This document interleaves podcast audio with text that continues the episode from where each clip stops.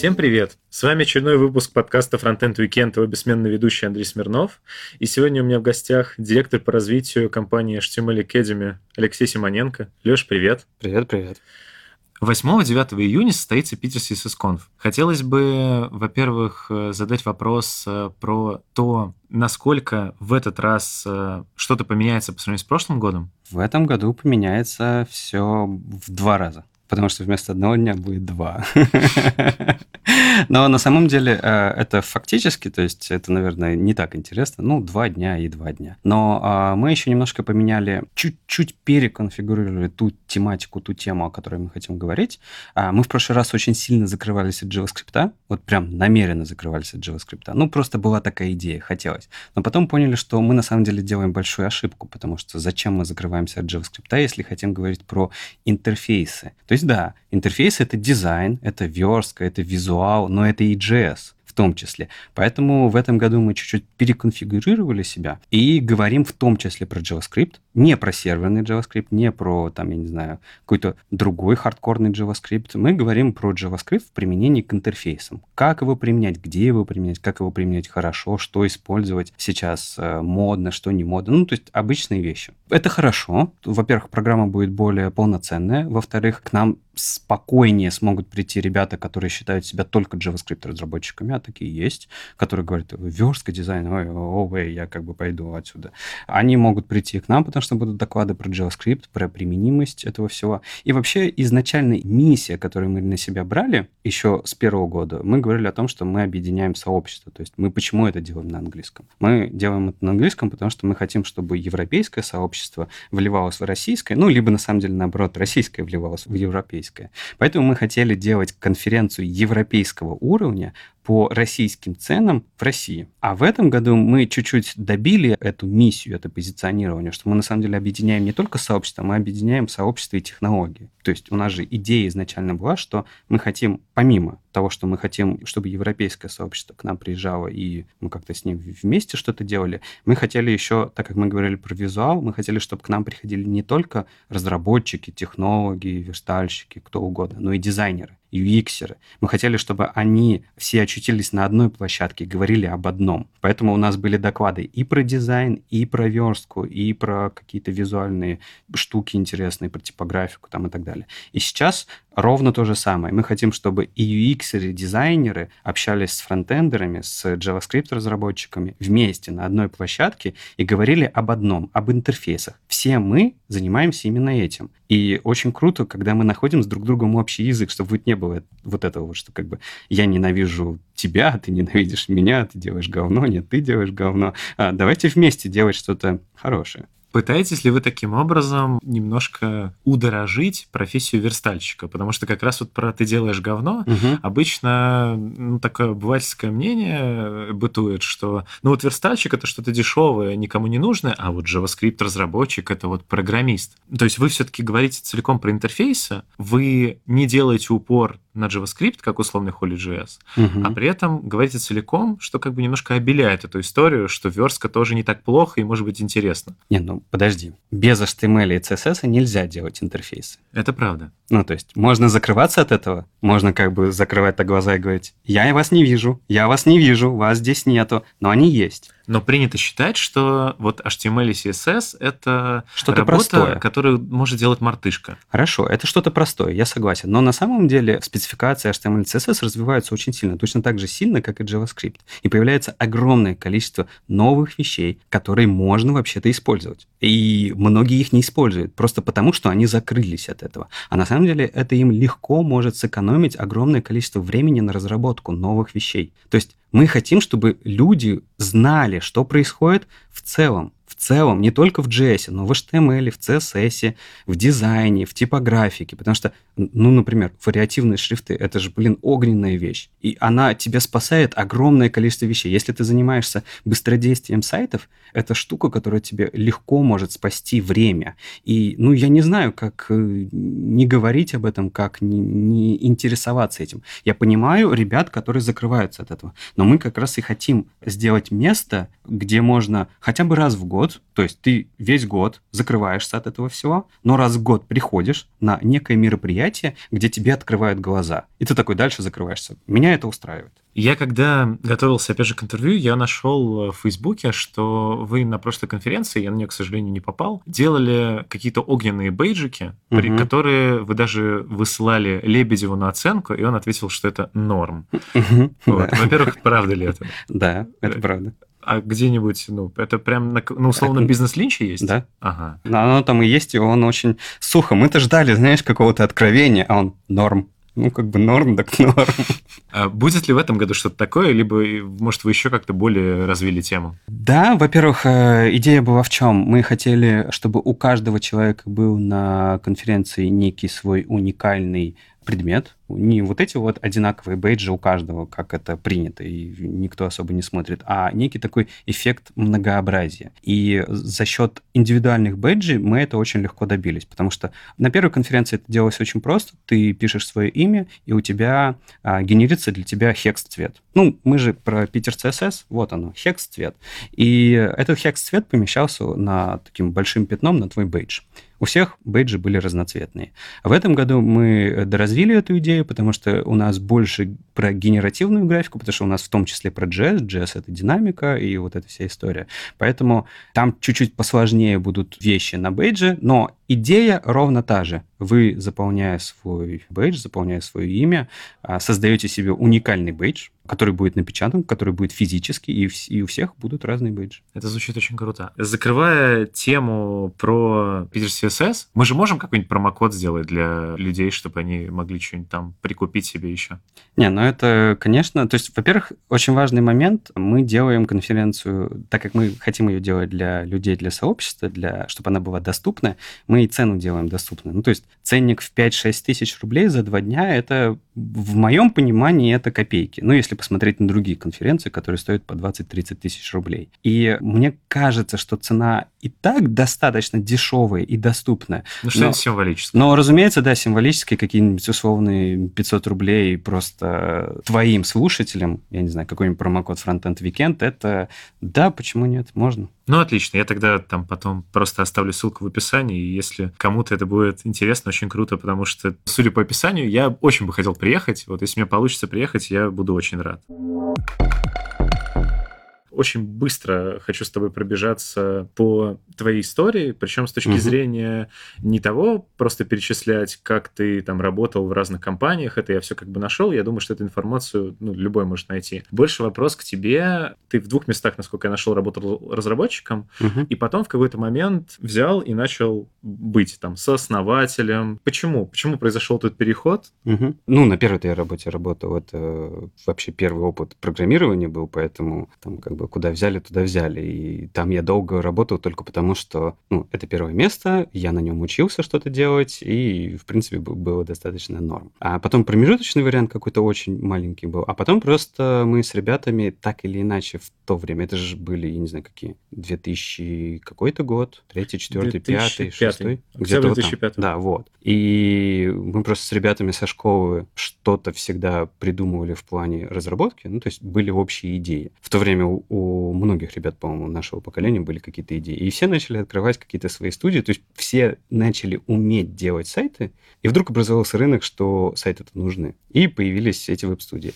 И это просто стихийно случилось, что типа давайте попробуем делать. Там один чувак приносил заказы, другой чувак делал что-то другое. Ты лучше там в этом, поэтому ты делаешь это. И так и поехало. А дальше оно как-то... Я же в этом месте почти все время, там чуть ли не 10 лет работал. Это да, так и есть. Serenity, да. И это уже было веб-студия сначала, сейчас это маркетинговое агентство.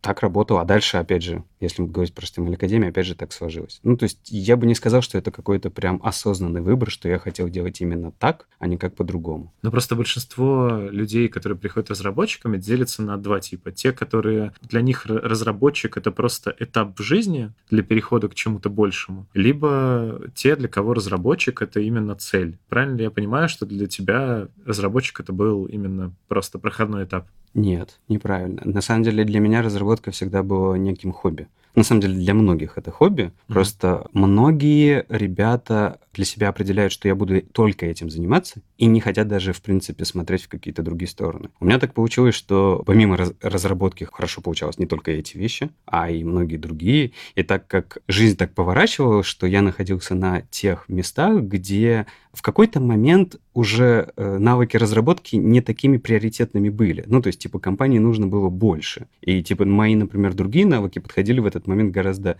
больше и лучше, чем, например, разработка. Потому что разработчика можно проще найти, чем, найти топ-менеджера. Ты, ты знаешь, это вообще не очень легко. А какие навыки вот это? Как ты считаешь, что тебе помогло? То есть я вот у тебя нашел, э, что ты гордишься, что ты можешь выстраивать стратегию развития компании, автоматизировать внутренние процессы и управлять командой. Это ты на мой сайт заходил? Да. Ну, я... Ты знаешь, когда этот текст писался? Ну, очевидно, что тогда, когда у тебя еще не было бороды, судя по фотографии. Да, я думаю, что да.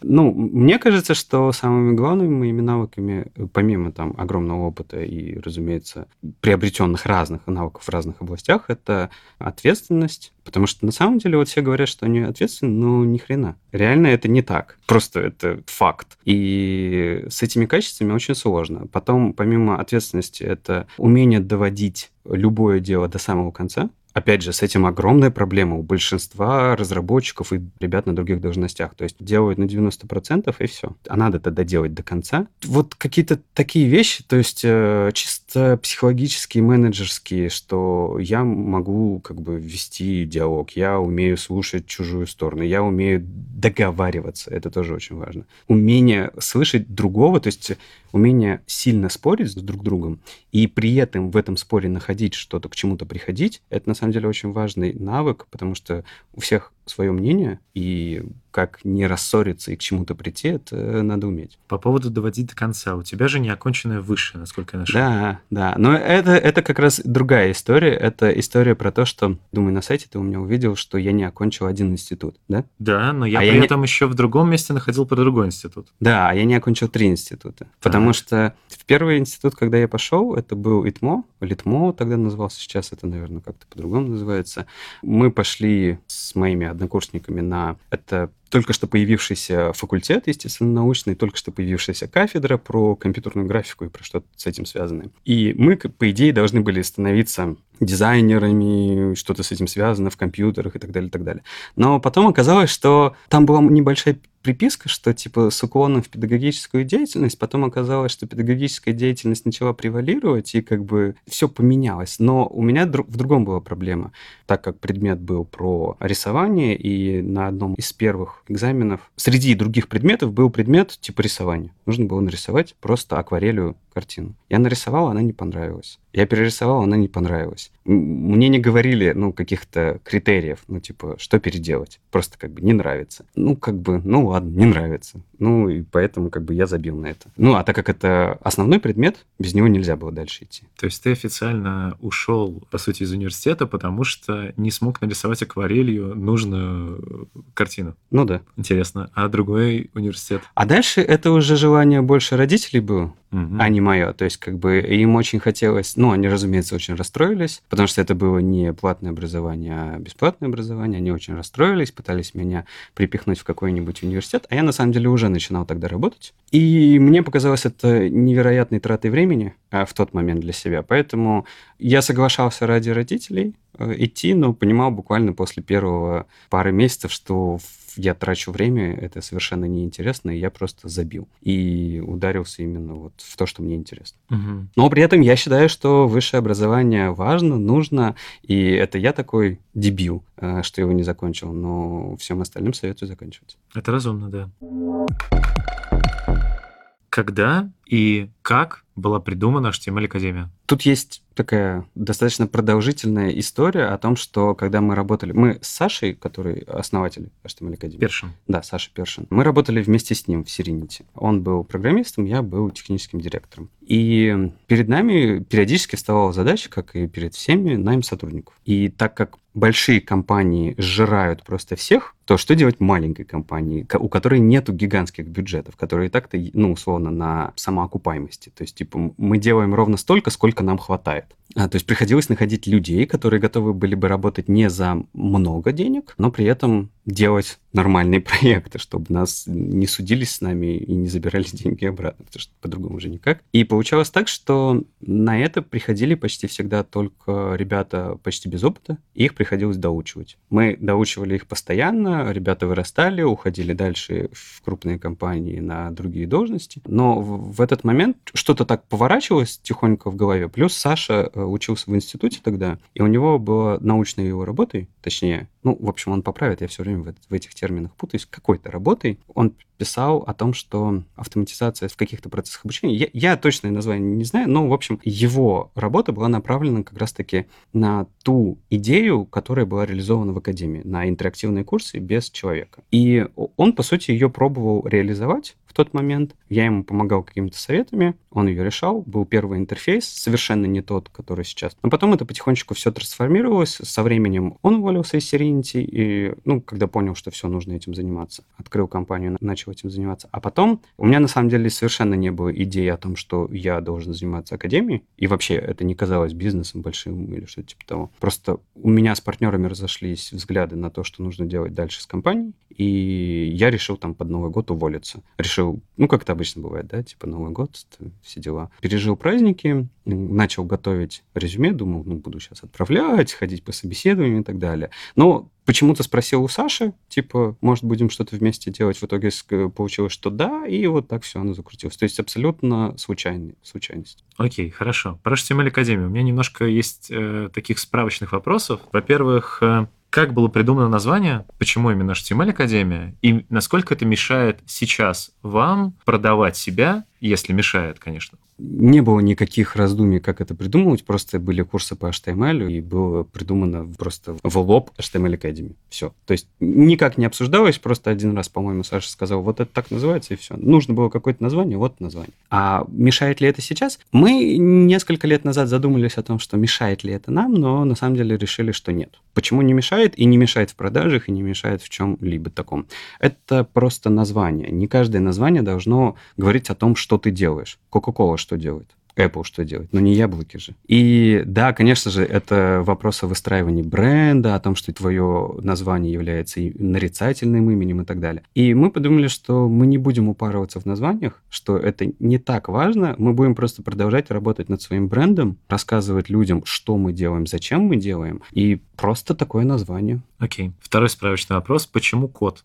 Почему код? В смысле, не код, а код. Да, но почему? А, потому что у Саши это живой код. Да, его он действительно зовут Кекс. Его действительно зовут Кекс. Он действительно рыжий, и он действительно живет у Саши, и он живет до сих пор, и мешает ему иногда, потому что он будет его иногда, его приходится, наверное, запирать в кухню. Он, наверное, что-то любит, что-то не любит. Это обычный код, и мы просто решили его использовать. Ну, почему он был выбран? Я от кого-то слышал, что он чуть ли не на первых, типа, лекциях, которые вел Саш, он появлялся, типа, в кадре и мешал ему. Ну, потому что это код, ты его не уберешь из комнаты. Первые лекции, которые шли, у нас не было офиса, они, разумеется, шли из дома. И так как у Саши в доме живет кот, он мог принимать участие. Это же у него же свое мнение, что ему нужно делать. Ну и потом, а, нужно же было делать контент, а я думаю, когда Саша делал первый курс, именно контентом набивал, и у него постоянно перед глазами бегал кот, ну, по-моему, совершенно логично, что нужно взять этого кота. Ну и потом, котиков же любят все еще в интернете. Есть но... такое мнение? Оно есть, но мне просто кажется, что это немножко не для аудитории HTML Академии. О, ты, ты просто не представляешь, как у нас разбирают наклейки и значки с котом.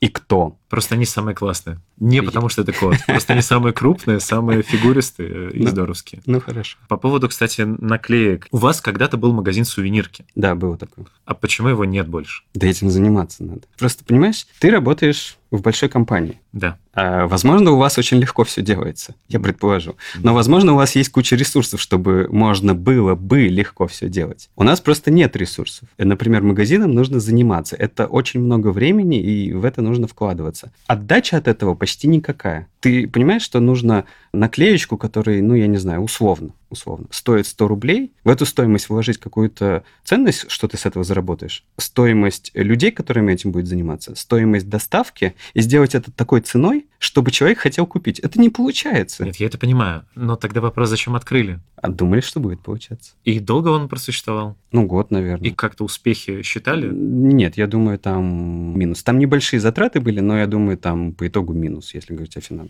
То есть совсем прям плохо пошло? Да, ну просто оно того не стоит. То есть э, ребята периодически очень хотят это все купить, но когда по факту это случается, оказывается, это единицы. Ну, оно того не стоит. Этим направлением можно было бы заниматься, правда. Можно было бы вытягивать из него нормальную привлекательность в плане денег, а подбирать под это людей, там, команду и так далее, и прям планомерно этим заниматься. Но это совсем другой бизнес, мы этим не занимаемся. Окей, как раз по поводу того, чем вы занимаетесь. В принципе, как э, может HTML Академия себя позиционировать? То есть позиционируете ли вы себя как э, какой-то некий способ быстро э, изучить модную сейчас профессию и начать зарабатывать хорошие деньги? Или какая-то иная у вас миссия? Ну, наша миссия очень простая. Мы хотим решать проблему отрасли. Какая текущая проблема отрасли, на наш взгляд? То, что очень сильно не хватает кадров. Очень сильно не хватает не джунов, а медлов, сеньоров и так далее. Их прям не хватает. Нормальных ребят.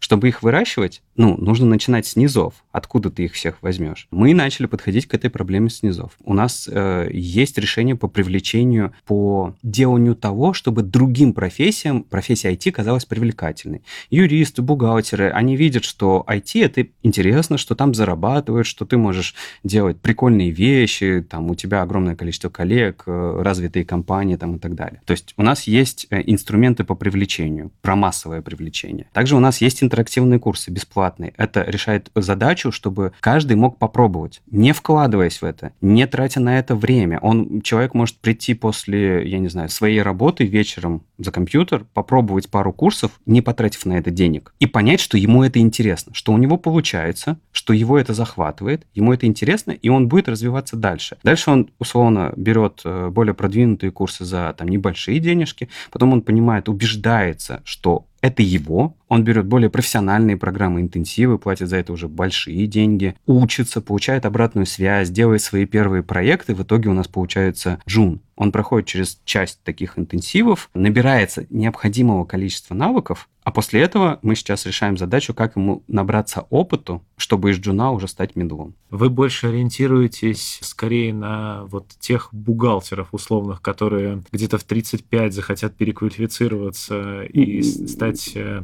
условно войти в IT, как ага. говорится, вот, ага. или на студентов, которые просто не могут получить профессию такую в университете, идут получать ее к вам. Не, наше ядро, конечно, 18-25, если говорить. А вот э, тех вот, которых я первых упомянул. Они тоже есть. Они тоже есть. Для нас это не массовая аудитория. Для нас самая массовая аудитория это на самом деле два сегмента. Я на самом деле не очень помню вот эти цифры, ну, границы цифр. То ли 18-24 и 25, там, 30, то ли еще какие-то. То есть это самые массовые э, наши сегменты, но у нас есть ребята, которые в школе учатся, угу. и за них родители платят. Такое есть. И у нас есть ребята, которые по 40-50 лет. Они приходят и переквалифицируются. И, разумеется, их главный вопрос, который они всегда задают, не поздно ли? Ну, а мне кажется, что не поздно, потому что, ну, в смысле, что значит поздно? Насколько у вас все хорошо. То есть, если вот ты говоришь, что не помнишь, в принципе, цифры, но, наверное, какую-то тенденцию ты помнишь. Я просто недавно нашел, э, когда вот готовился к интервью, нашел рекламный ролик с тобой в главной роли, okay. вот где ты очень э, по-актерски okay. указываешь в камеру пальцем в конце. Это очень здорово. Судя по рекламным роликам, это может свидетельствовать о двух вещах. Либо у вас э, пошло немножко на спад, поэтому вам нужно еще больше, либо вы настолько разрослись, что у вас как раз есть уже же ресурсы, чтобы ага. делать рекламу и на более широкую аудиторию. Типа либо агония, либо все хорошо. Да. А, нет, на самом деле все хорошо. То есть у нас нету бурного роста. Ну, то есть кто-то может посмотреть на нас и сказать, что у нас как раз-таки бурный рост, но у нас нет бурного роста. У нас он планомерный. А у нас нет инвестиций, как у некоторых других ребят. За нами не стоит большая корпорация, как у некоторых других ребят на рынке образовательном. Это ты про Geekbrains и так далее? А, ну, например, да. Вот, поэтому мы не можем вкладывать э, миллионы и миллионы просто в маркетинг и как бы будь что будет. И мы не стартап, мы микробизнес, ну, может быть, малый бизнес, там есть, знаешь, определенные трактовки по оборотам. Мы где-то на грани микро и малого бизнеса. И э, мы умеем зарабатывать сами. Мы умеем себя окупать, мы умеем зарабатывать, и каждый заработанный рубль мы вкладываем дальше. С каждым разом, ну, разумеется, это растет со временем, поэтому у нас уже там не двое человек в команде, а 35 человек в команде. У нас уже не мы не по домам сидим, а мы в офисах сидим и так далее, и так далее. И это все за счет того, что мы умеем зарабатывать. И, разумеется, в какой-то момент просто делать хороший продукт недостаточно. Об этом рассказывать надо. Просто хотя бы потому, что на рынке есть другие конкуренты, которые о себе очень сильно говорят, у них продукт может быть полное говно, но человек, который первый раз в это пришел, он не знает, что такое говно, что нет. Он может прийти к ним, и ему может показаться, что вот это это верх вообще того, что может существовать. Но это не так. И для того, чтобы до них достучаться, нам нужно тоже вкладывать деньги в рекламу. И мы постепенно тоже расширяем рекламный бюджет, то есть видим, что у нас вложенные деньги окупаются, пробуем разные новые форматы, в том числе видео. Видео хорошо зашло, насколько я знаю. В ролике говорится про 350 тысяч учеников за ну, все время. Уже больше. Логично. Э, если говорить, например, вот за последний год, сколько учеников? Ты бы мог мне задать эти вопросы заранее, я бы их посмотрел. Либо дать возможность открыть ноутбук, я бы их посмотрел. Но я... Тогда будет неинтересно. Каждый февраль у нас в феврале день рождения компании, я как раз подвожу некие итоги, типа, что случилось за год. И если не ошибаюсь, за год, за 17 год, то есть 17-18, к нам пришло 130 тысяч учеников, да. Кажется. Угу. Если учесть, что вы существуете с ноября 2013 года, то очевидно, что у вас не все плохо. Да. Наверняка в любом таком бизнесе есть люди, которые всегда недовольны. Вот насколько у вас много было людей, которые прям приходили к вам с некими претензиями, что вот я к вам пришел, заплатил вам деньги, угу. а вот вы такие, плохо меня научили, я не могу найти работу. Смотри, во-первых, мы не продаем работу, мы Это не правда. продаем трудоустройство, мы нигде об этом не говорим, и те, кто говорят про трудоустройство, они врут, потому что никто не может гарантировать трудоустройство. Нет, мы школа. Я понимаю, что вы не можете гарантировать, но наверняка есть люди, которые придут к вам и скажут, что вот я ожидал, что я после вашего обучения смогу устроиться, а я не могу устроиться. Просто вот помнишь, я тебе вначале говорил о том, что мы очень много времени и сил вкладываем в продукт, и оно окупает себя, потому что у нас почти нету таких претензий, потому что мы даем очень хорошие навыки. И наши ребята, наши выпускники, многим ребятам, которые сидят и работают, не знаю, они, они круче делают. Они умеют гораздо лучше делать. И у них просто проблема то, что у них пока опыта нет. Мы, так как этим занимаемся уже давно, наши ребята во многих больших компаниях уже работают. И типа несут наше знамя. И в компаниях лучше уже относятся к выпускникам из академии. Потому что как бы они показывают качество, то, чему мы и добиваемся. Поэтому, конечно же, когда у тебя такой массовый рынок, сказать, что не было никогда ни одной претензии, нельзя. Ну да, были, конечно, неадекватные единицы, до банального, что как бы человек просто ничего не понимает и не хочет понимать. Просто тут надо немножко знать, что мы делаем. У нас ведь, когда есть вот эти вот интенсивные программы, если человек не получилось по какой-то, по любой причине, нам не важно по какой причине, не получилось сдать, мы просто ему даем возможность еще два раза это сделать бесплатно. Мы не требуем с него денег. У нас сразу же это была политика, что для нас самое важное, это чтобы у него получилось, а не то, чтобы взять с него денег. Поэтому у всех учеников есть возможность после того, как они записались на интенсив, дважды еще раз перепройти его. И пользуются этим по-разному. Иногда вот потому, что не получилось с первого раза, а иногда к нам возвращаются через год, через два, чтобы посмотреть, как мы обновили программу. Угу. Потому что мы же над программой постоянно работаем. У нас нет какого-то фикса, который вот мы сделали, и все. Мы вместе с рынком двигаемся. Рынок решил, что иконочные шрифты говно, окей, у нас нет иконочных шрифтов на интенсиве. Только вектор, окей, мы только вектор рассказываем. Теперь все верстаем с флексбоксом, согласны, и мы рассказываем про сетки на флексбоксах. То есть мы постоянно меняем свои программы. Это трудоемко, это требует там, дисциплины какой-то, но мы постоянно следим за тем, что происходит, и стараемся выпускать актуальные кадры. Мы же не хотим в институт превратиться. В институте именно в этом проблема ведь, что программа была написана 10 лет назад, и практической применимости в ней уже нет никакой. Мы хотим, чтобы у нас практики выходили. Окей, okay, то есть вопрос, хотите вы когда-нибудь сделать институт закрыт? Не хотите? Нет, не хотим. Так университеты Хорошо. прекрасно справляются со своей задачей, пускай они это и делают. Окей, как раз э, вытекающий из этого вопрос. Насколько хорошо у вас э, зашла вот эта вот система с подбором э, тем, кто прошел успешно ваши интенсивы, угу. мест работы среди каких-то уже аффилированных компаний? Мы почти этим не занимаемся планомерно. Я объясню, почему, и, и скажу, что мы делаем. Просто дело в том, что когда мы первый раз начали думать давным-давно о том, что, ну окей, мы ребят научили, а хорошо бы им как-то помогать, трудоустраивать их, ну хоть что-то делать. И подумали, что, ну мы же не школа и не локальный вуз, мы не можем пойти к локальным компаниям и сказать, ну вот у нас сегодня выпустилось 20 человек, вот берите. У нас э, выпускается, например, 500 человек, и они не в Питере, они откуда угодно могут быть. Каким образом нам их устраивать. Ну, это невозможно. Поэтому мы пошли с другой стороны. Мы начали делать базу выпускников, а, делать всякие разные выгрузки, всякую разную информацию и звать компании к нам. У нас там компания сейчас, по-моему, больше трех сотен, если я не ошибаюсь. Э, эта база бесплатная, но там она требует премодерацию. То есть мы сначала проверяем, что это реальная компания, что она существует. Ну, я что... там был, я а, там есть. Ну вот, да. отлично. И мы предоставляем такой доступ. Но это такая, типа, первый шаг был. То есть мы даем возможность самим искать среди наших выпускников. А потом мы начали двигаться дальше, и у нас появилось отдельное направление рекрутинга. То есть мы сами можем, как услуга, среди наших выпускников подобрать вам того, кто вам, скорее всего, подойдет под ваши критерии. Ну, потому что, типа, вы не хотите тратить на это время, либо еще что-то такое. Ну, это классический рекрутинг. Он у нас отдельным направлением идет. Но другая задача, которую мы, на самом деле, поняли, про которую вот последнее время рассказывали, это мы буквально полгода этим занимаемся, это э, Лига А, а, те названия классные есть. Да. Мы шутим, знаешь, как, что это Лига Александра или Лига Алексея. На самом деле Лига Академии, но как бы можно по-разному А почему, почему Лига А? Я, а конечно, почему нет? Я, конечно, могу еще раз позвать э, Сережу Попова ответить на эти вопросы, но ладно, раз уж есть ты. Ну, не, на самом деле ребята очень долго определялись с неймингом, чуть ли не месяц, а может быть и два. Решили такое, и все, давай просто закроем вопрос, оно так называется, все. Мы не будем это снова обсуждать, потому что невозможно. Надо уже делать что-то. И э, идея как раз-таки этой лиги в том, чтобы прокачивать джунов, точнее, прокачивать выпускников на реальных проектах, и уже у тебя получаются сформированные команды, которые ты можешь потом дальше они куда-то устраиваться. По сути, мы не делаем ничего для каждого выпускника лично. То есть мы ему не поможем устроиться в конкретную команду, в конкретную компанию. Но у нас есть э, всякие разные другие инструменты, которые помогут ему устроиться в какую-нибудь компанию. Как-то так.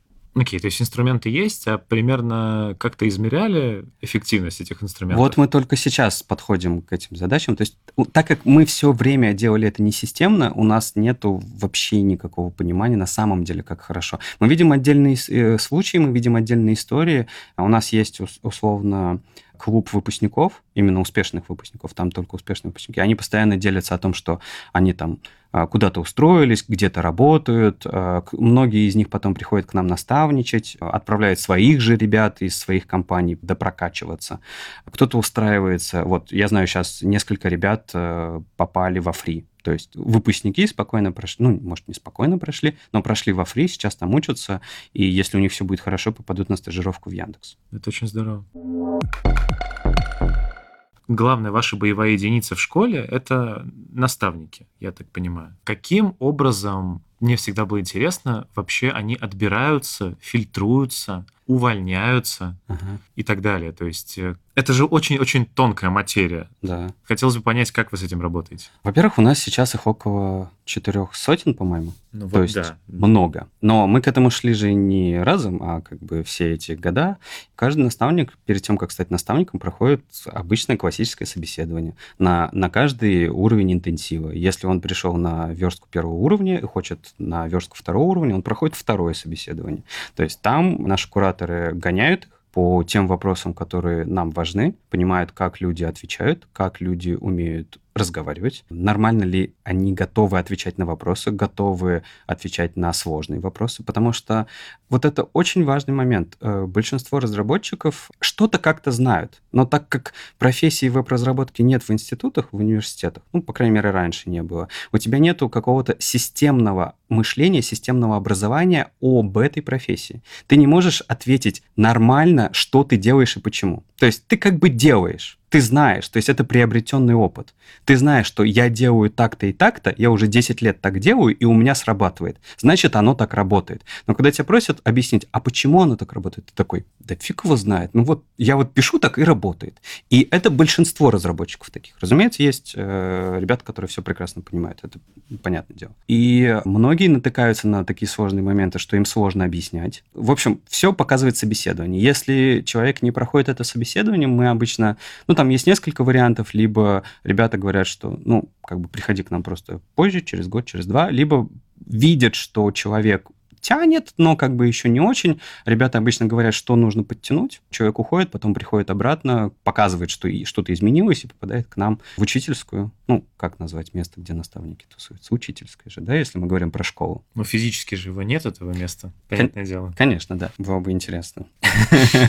И таким образом они попадают а, на интенсивы. А дальше работает обычная обратная связь. Для нас самый главный человек – это наш клиент, наш ученик. Если ученик говорит, что наставник плохо работает, значит, он плохо работает. Угу, то есть все меряется по фидбэку. Да, у нас вообще все построено на обратной связи. Программы интенсивов, задания, работа наставников, абсолютно все. Мы собираем с каждого потока большую подробную обратную связь, разбираем, принимаем меры и меняем что-то, применяем меры к наставникам, ну, все как обычно. А вы транслируете обратную связь наставникам самим? Или это конфиденциальная информация? Иногда транслируем, ну, разные бывают случаи. То есть иногда да, иногда нет. Если ты говоришь о том, что мы человеку говорим, все, ты с нами не работаешь, обычно там как бы ученики ни при чем. Ну, mm-hmm. То есть мы просто приняли это решение. Но э, иногда мы просто говорим обратную связь от учеников в целом, что тебе нужно сделать такие-то такие изменения в себе, чтобы было нормально. Но вообще мы понимаем, что сейчас очень много Sache. Людей, и мы вот потихонечку будем думать о том, как бы нам заниматься вообще этим сообществом наставников, потому что их очень много. Ими тоже можно заниматься, образовывать их, а, рассказывать им про какие-то, может быть, психологические приемы, про то, как менторить вообще ребят, про то, как разговаривать с ними, что лучше не надо говорить, что стоит говорить. Потому что на самом деле, ты знаешь, как это работает? Это же очень круто работает. Вот почему наставник это такая крутая вещь. Не только потому, что он делает код-ревью. То есть код-ревью это очень ценно, это правда. Потому что ты можешь сделать одну задачу разными способами, а кто тебе скажет, как лучше? Только человек с опытом. И вот наставник делает код-ревью, намекая на свой опыт и как бы показывая ученику это. Но самое главное другое. Все люди, у всех разный совершенно психологический настрой. А некоторые, сталкиваясь со сложностями, пасуют, паникуют, убегают, прячутся, плачут. И на самом деле в такой момент, когда ты просто этому человеку говоришь, у тебя все получится, давай, все получается. Вот просто все получается, это правда. И в этом смысле наставнику просто нужно быть таким вот как бы «давай, ну что ты, давай, сейчас сделаем». И все прекрасно у ребят получается. Круто. Раз уж мы завели речь о наставниках и о некой виртуальной учительской, мне было буквально пара вопросов про инструменты, которыми вы пользуетесь. Точкой сбора, по сути, был выбран Slack, угу. правильно я понимаю? Да принципе, насколько получается вырастить вот это вот некое внутреннее сообщество HTML Академии? То есть, ну, как говорится, например, если человек прошел курс, то же mm-hmm. в любом случае в этом чатике, в каком-то секретном, он остается навсегда. Да, у нас такая же история. Mm-hmm. И насколько а... вот растет именно конгломерат вот этих всех людей, которые когда-то прошли курс, насколько оно бурно внутри себя бурлит? Это, разумеется, не такая история, где э, там, я не знаю, сотни людей постоянно общаются. Нет. Разумеется, э, в таких чатах есть какое-то ядро активное, а периодически приходят разные люди, уходят из активного общения, но общаются регулярно как и в любом месте, мне кажется, как в любом таком сообществе в чате, а, какое-то небольшое ядро. Остальные просто читают. Хорошо это или нехорошо работает, я не знаю. Для нас не важно, чтобы это был каким-то эффективным инструментом, потому что мы не преследуем от этого каких-то именно а, штук. То есть для нас это просто инструмент for fun, потому что мы там, у нас есть прямой доступ к нашим выпускникам, мы там с ними спокойно общаемся, я там сам лично с ними общаюсь, мы там шутим, они иногда меня троллят, иногда я их троллю. Ну, то есть это абсолютно спокойное место, где можно просто поговорить, поделиться своими текущими успехами, либо мы делимся с ними тем, что у нас происходит. Ну, как-то так. Ну, просто такая душевная беседа. Да, то есть мы не преследуем там чего-то такого. А наставничий Slack, то есть учительская, которая, он это чисто инструмент для работы, поэтому там есть какие-то оповещения, есть какие-то обсуждения, почему что-то работает не так, как хочется, либо почему это задание, здесь формулировка такая, но по факту нужно другое. Ну, то есть э, там просто рабочий чат. Но там при этом, скорее всего, жизни больше, просто потому что он рабочий. Ну, с одной стороны, да, но там как? Сильнее всего жизнь возникает в момент старта курса и в момент окончания курса. Потому что в момент старта курса ученики разбирают наставников, то есть ученик выбирает наставника. Там витрина такая среди наставников, и ты выбираешь, кому же записаться. Но там, так как, э, прикинь, 500 человек записывается одновременно к, там, я не знаю, сотне, например, ребят, то места уходят очень быстро, поэтому там какой-то рандом получается. То есть у них оживает дискуссия в этот момент. И дискуссия, разумеется, очень сильная и горячая оживает в момент сдачи работ, потому что у нас же какая история? У нас не твой наставник проверяет твою работу, а случайный. Ну, то есть у тебя был ученик, и ты вместе с ним готовишься к защите у другого наставника, но при этом вы не знаете, кто это будет. Ну, то есть там анонимность делается специально. И этот наставник, например, разносит эту работу. И они там вот начинают спорить, почему ты так написал, почему тут нельзя, я не знаю, вложенность, или почему тут нельзя писать по БЭМу, где там, что, какие правила, какой критерий, дай нормальная обратная связь. И спорят с друг другом. Но мы поэтому критерии пытаемся делать такими, а они именно по этим критериям проверяют работы более формальными, чтобы там меньше было а, возможности холиварить. Типа, я люблю так, а я люблю так. То есть наша задача не чтобы наставники прививали э, свою любовь к технологиям, а чтобы они в рамках нашей программы давали нужные навыки ребятам. А дальше уже, пожалуйста, выпустились, прививайте какую угодно любовь. Это ваше дело. Круто. Кто и как придумал стримы, которые вы uh-huh. на Твиче делаете? Uh-huh. Зачем это? А, на Твиче. Uh-huh. Да, и почему там периодически появляется э, Сережа Попов, который играет в игры? А ты смотрел? Я, да. Зачем? Я готовился к интервью. А, окей. Смотри, Давай издалека. Так как у нас работа такая э, немножко в компании семейная, скажем так, ну, все как-то э, близко к друг другу относятся, потому что маленький коллектив это легко делать. И так как у нас бывают периоды там э, жести в плане там 500 человек защищается одновременно, это очень тяжело. Это большая нагрузка. То есть у нас не работает 8 часов в сутки. У нас работает... Сколько надо. Столько, сколько как бы надо.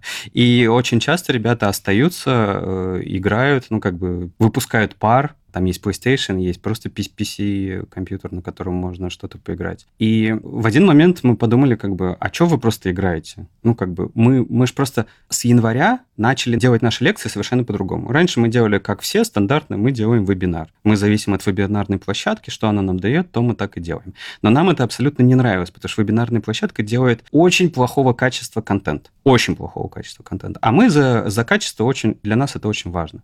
Поэтому мы подумали, так как Саша периодически играет в какие-то игры, так как я играю в какие-то игры, так как я вижу, как это делается, так как я вижу, как вообще индустрия игровая развивается, и насколько они используют а, похожие инструменты для других целей, но в этот момент мы подумали, а мы же можем делать то же самое. Ну, как бы, ну окей, мы не будем стримить игру, мы будем стримить лекцию. Но по факту-то это же то же самое. То же самое оборудование, те же самые программы. И мы можем делать качественную картинку, мы можем контролировать все и делать так, как хотим. И по факту мы стали это делать. То есть мы, у нас был процесс подготовки, мы там тренировались, тестировали разные, покупали оборудование, понимали, как мы это будем делать. И по факту у нас с января все лекции в новом формате идут. Мы это не называем вебинарами, потому что это не вебинары, это просто лекция. Неважно, как она будет проходить, это просто лекция. Ты смотришь ее и не думаешь об этом. И в один момент мы поняли, что, ну смотри, во-первых, у нас, а, есть все оборудование, б, ребята играют. Ну, как бы, почему нет? И ребят начали просто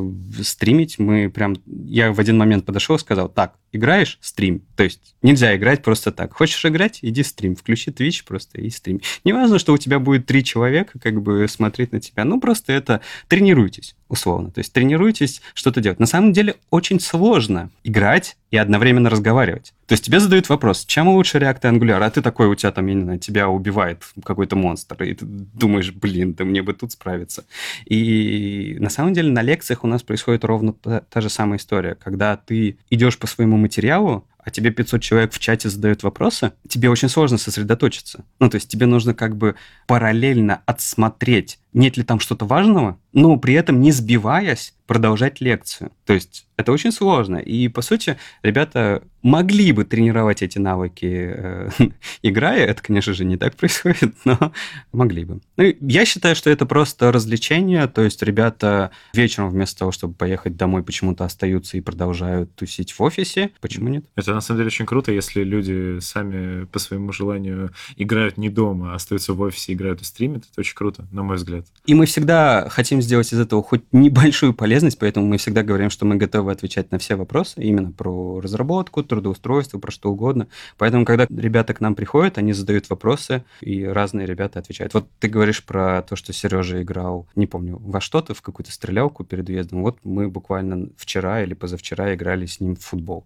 Хорошо. Ты сказал про оборудование. Насколько я вижу по качеству картинки, там, по качеству картинки в HTML-шортах, э, опять же, на этих стримах, чувствуется, что очень прям все дорого. Нет. Ну, в смысле, как, когда я смотрю на реально дорогое оборудование, я думаю, блин, господи, да откуда столько денег взять? То есть, э, разумеется, камера не за 10 тысяч и микрофон не за 10 тысяч. Но вот на какую камеру вы снимаете? Мы снимаем на Lumix G5, наверное. Ну, это хорошая камера. Она стоит э, сколько? 1150 она стоит? Ну, 1100. Ну, это много. Ну, просто есть хорошие камеры, которые стоят подороже. Окей. Э... Знаешь, просто когда ты двигаешься вот по этой, по э, этому таймлайну, когда ты так переходишь на следующий уровень качества, ты сразу видишь, куда дальше идти, а может быть на два шага вперед, и понимаешь, сколько это стоит. То есть ты до этого ты уже дошел, но ты понимаешь, что ты можешь лучше, но чтобы лучше, нужно, блин, очень много денег. То есть до этого мы смогли дойти. Окей, мы-то просто смотрим дальше. Тут скорее вопрос э, в том, э, есть ли отдача. То есть э, вот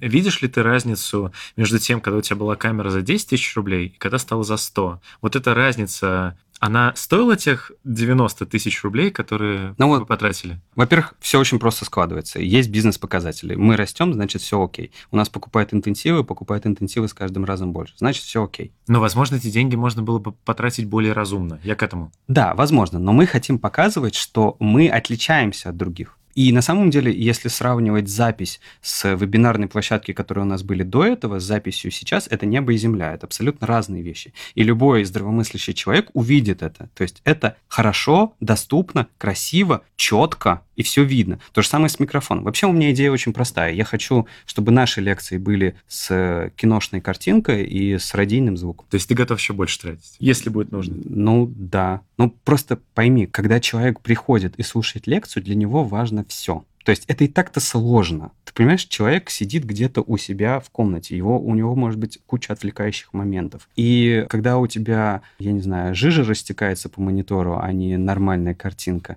то, ну, как бы такое это себе. И тебе и так сложно, ты должен как бы вызвать у человека эмпатию, потому что, то есть ты как лектор, ты должен очень много отработать для того, чтобы у человека там где-то создать ощущение того, что какой-то близости, какой-то а, доверия, то есть вообще создать какую-то эмпатию. Это очень важно для онлайн-лекций, потому что на офлайн лекциях это же все очень легко решается. Это просто решается за счет харизмы. Но харизму ты не можешь передать через онлайн. Это решается уже эмпатией. Поэтому тебе нужно предрасположить к себе большую аудиторию.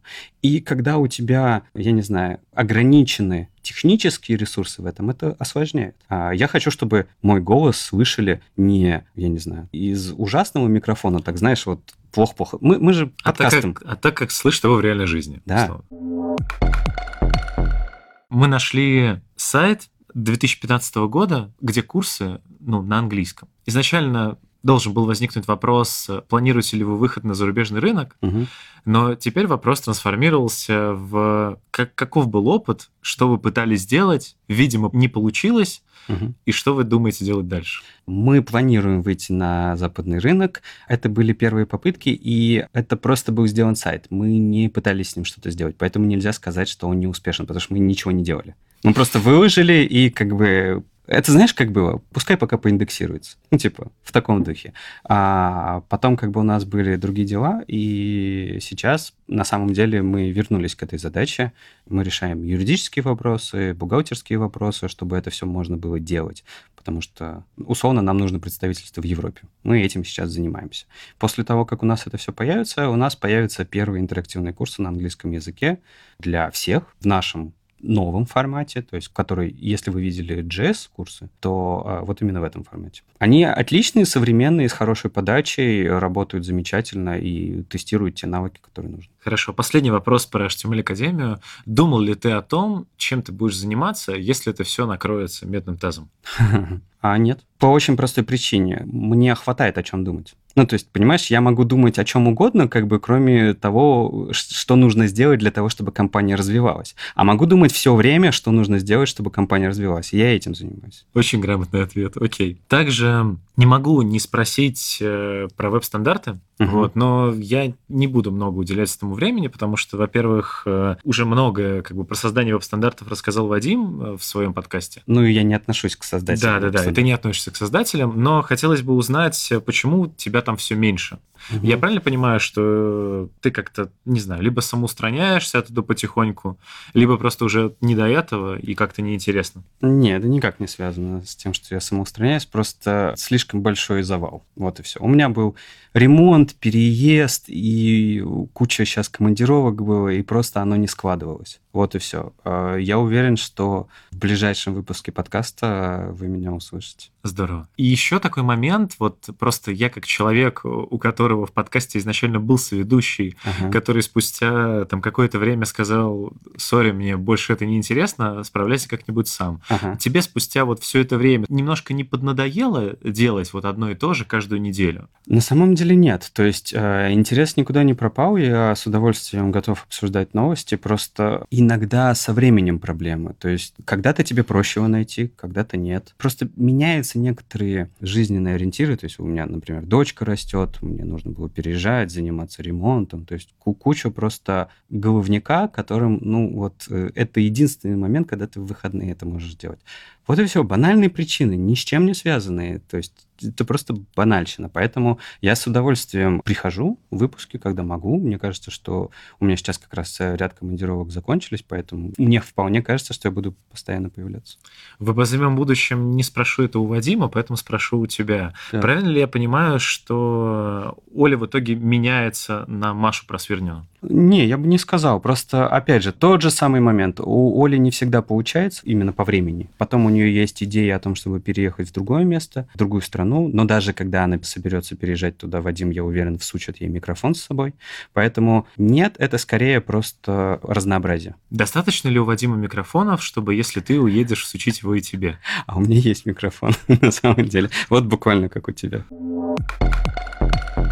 я у тебя подсчитал, что ты везде вот за порядок. Выбирая между хаосом и порядком, ты бы выбрал порядок. Вот можешь привести какие-нибудь яркие примеры, в чем прям... А, а где ты это прочитал? Да, по-моему, тоже на сайте. Да? Окей. Да. А если говорить про что-то вот такое вот характеризующих моих бесячих вещей, ну, я тот человек, который топит за букву «ё», то есть я постоянно всех бешу этим, а я тот человек, который топит за типографику, я постоянно бешу всех этих, и более того, я вижу просто взглядом, оттипографирован текст или нет, и не по тирешечкам. Окей, если ты пишешь, например, фразу «все еще», угу. ты поставишь там две ее, одну ее или ноль ее? Две ее. Две ее. А То зна... есть еще тоже ты ее оставишь? Да, а знаешь, я тебе расскажу секрет. Мой iPhone научился на мне таким образом, что он мне теперь не дает все написать. Он мне по умолчанию все пишет, и это тоже как бы бесит. Да, есть такое. Просто я пишу как раз, э, не знаю почему, я, ну, мне кажется так правильно, наверное, это неправильно. Я пишу все через «ё», а еще пишу через «е». Потому что в «еще» и так понятно, что мне может быть «еще», а во «все» есть разница между «все» и «все». А я за консистентность. То есть ты выбрал правило, следуй ему, либо это хаос какой-то, то есть у тебя нет правила, получается. То есть, точнее, может быть, для тебя оно есть, но внешнему человеку оно непонятно, ему не считать. Я считаю, что видимое лучше, чем невидимое, и э, лучше делать вещи как бы понятными, прогнозируемыми. Это гораздо больший и лучший эффект дает, чем вот какие-то непонятные абстракции лично в твоей голове, которые очень сложно повторить. Прогнозировать. Да. Окей, хорошо. Я, опять же, на моем любимом сайте твоем. Во-первых, он не обновлялся с 2013 года. Все так. Э, почему? Нет до него дела. Знаешь, наверное, в какой-то момент все мы вообще все люди хотят чего-то добиваться и там проходят через разные этапы. И иногда хочется там, я не знаю, светиться в сообществе, иногда хочется, я не знаю, писать крутые статьи и так далее. Иногда проходит этот этап, и ты понимаешь, что, в принципе, это все уже есть, либо ты можешь заниматься более другими вещами, которые больше пользы приносят. Вот, мне кажется, идея с сайтом ровно такая. Сайт остался как визитка, то есть, ну, там, разумеется, остались какие-то тексты, которые я писал фиг знает сколько лет назад, а, но там осталась информация обо мне, которая, ну, в принципе, актуальна. Вот. Она может быть немножко в каком-то виде устаревшая, но она актуальна, она все еще про меня. Да и все. Я не пытаюсь из этого сделать что-то такое, типа, знаешь, место поклонения себя любимому. Ну, нет, это просто информационный сайт, где легко можно найти мои контакты и узнать, чем я занимался. И в отличие от э, других сайтов визиток, которые не обновлялись с 2013 года, ну вот у людей, у которых я обычно нахожу, он работает, и там даже твои свежие твиты подтягиваются, и все ну, хорошо. Это была первая идея, как сделать необновляемый сайт обновляемым. Я поэтому подтянул, чтобы Твиттер работал сам, и чтобы Инстаграм работал, но Инстаграм, по-моему, сломался. Они поменяли API, а мне дела до этого нет. Как раз э, на этом же сайте я нашел твое вот старое фото, там, без усов, без бороды, uh-huh. вот без всего этого. Когда и почему почему тебе пришла идея вот взять и из э, вот того человека, который выглядел на 25, отрастить себе усы и бороду? Во-первых, отвечая на вопрос «когда?», а попробуй угадать, в каком месяце это произошло. Это несложно. Очевидно, что зимой. Так. Месяц вряд ли угадаю, наверное, какой-нибудь... Э... Мог бы. Ну, январь, может, праздники. Ноябрь брат... есть такой... А. а, есть, да. Да. Не бритябрь, вот да. это вот оно. Да. Это когда? А почему? Да очень просто, как бы меня бесит бриться, это очень время уходит, понимаешь? Про время. Судя по твоему внешнему виду и угу. по вот этим вот, не знаю, как назвать, гусарским усам... Просто э, усы, ну. Да. Ну, на уход за этим, наверное, тоже требуется время какое-то. Или оно само так охуенно растет. Да. Да, именно так. Нет, я почти не трачу на это время, только просто иногда хожу стричься, как обычное дело. Все, больше ничего я не делаю. Наверное, надо бы, но как бы нет. То есть, условно, ты раз в месяц ходил, и все, и больше ничего не делаешь? Ну, не раз в месяц, раз в две недели, но у меня, условно, мастерская прямо под офисом, поэтому я вышел на 15 минут, зашел обратно. Окей. Я обычно спрашиваю про какой-то там интересный никнейм, но интересных никнеймов у тебя я нашел только на гитхабе, и как бы не так, чтобы... Интересно. Да, угу, интересно. Согласен. Вот, э, поэтому спрошу лучше другое. Я вычитал, что ты дочку назвал Лея. Угу. Вот хотелось бы, если можно, спросить, почему ну, то есть, почему я могу догадаться, но хотелось бы трактовку все-таки услышать. Во-первых, это красивое имя. Во-вторых, ты никогда не угадаешь, что это э, древнее еврейское имя. А, потому что я думаю, ты, наверное, в другую сторону начал копать. Я, в принципе, не копал. Я увидел, что Лея записал это, и все. Ну, потому что, ну, копать про дочку для меня все-таки выше какого-то. Окей. А, не, на самом деле, все до банальности просто. Я не знаю, знаешь ли ты, как выбираются имена, но обычно муж с женой садятся и начинают выдумывать, как же мы назовем свое чадо. И это продолжается некоторое время. Обычно есть предложения какие-то, они все отметаются.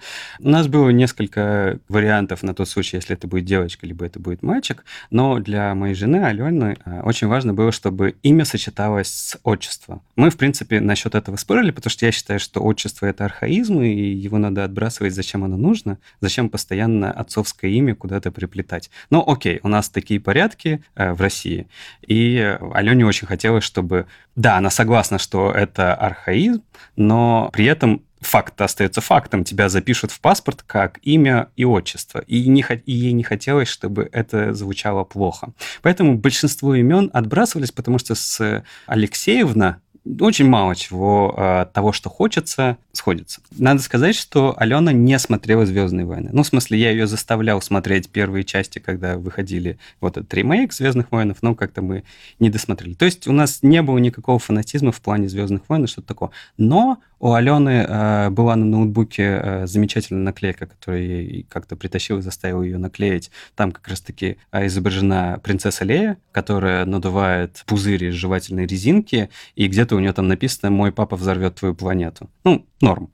Вот. И она как-то в очередной раз думала, что же какое же имя, э, и у нее был перед глазами ноутбук. Она вспомнила, как зовут ее, и подумала, о, а почему бы не так? Предложила мне, я подумал, и правда, почему бы не так? И мы решили, что как бы, ну, вроде как и сочетается, и нормальное звучное имя, и короткое, и то, которое мы хотели. Ну, в общем, Лея. Плюс еще такой очень быстрый вопрос. Э, судя вообще по твоему темпу жизни и потому, что ты участвуешь в этом, делаешь что-то, конференция, подкаст, школа, постоянно куда-то летаешь, э, что ты делаешь, плюс еще семья с дочкой. Как, в принципе, вот все это совмещать и насколько вообще получается отдыхать? Я вот в прошлый раз, когда был в Москве, а, встречался со своей бывшей одногруппницей, и она меня как раз спросила, как ты отдыхаешь. И я на самом деле завис на этом вопросе, потому что я не знаю, как я отдыхаю.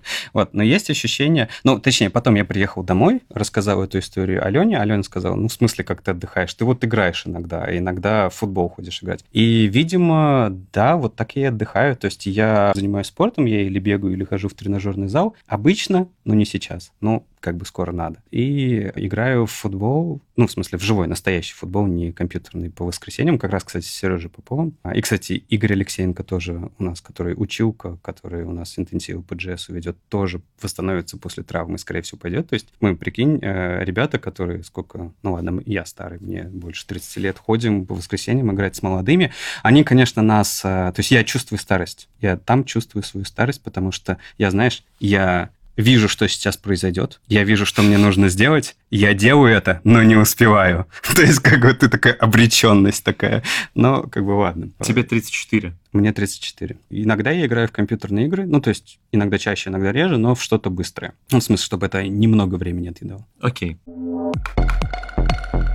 Пойдем по стандартным вопросам. Во-первых, кем бы ты хотел стать, если бы не стал разработчиком, ну и, в принципе, вот тем, чем ты занимаешься сейчас? Слушай, мне так повезло, что у меня сразу это было хобби, поэтому сложно сказать, кем бы я хотел стать. Но мама мне всегда говорила, когда я а, плохо учился, что если я буду продолжать плохо учиться, то я буду водителем трамвая очень классная мама, потому что большинство мамы говорило, что если ты не будешь плохо учиться, ты пойдешь в армию. А ты, видимо, вместо армии сразу трамвай пошел бывать. Да, видимо так. Опять же, не могу не спросить, React, Angular, Vue или Ember? Мне, честно, абсолютно до фени, если честно говорить.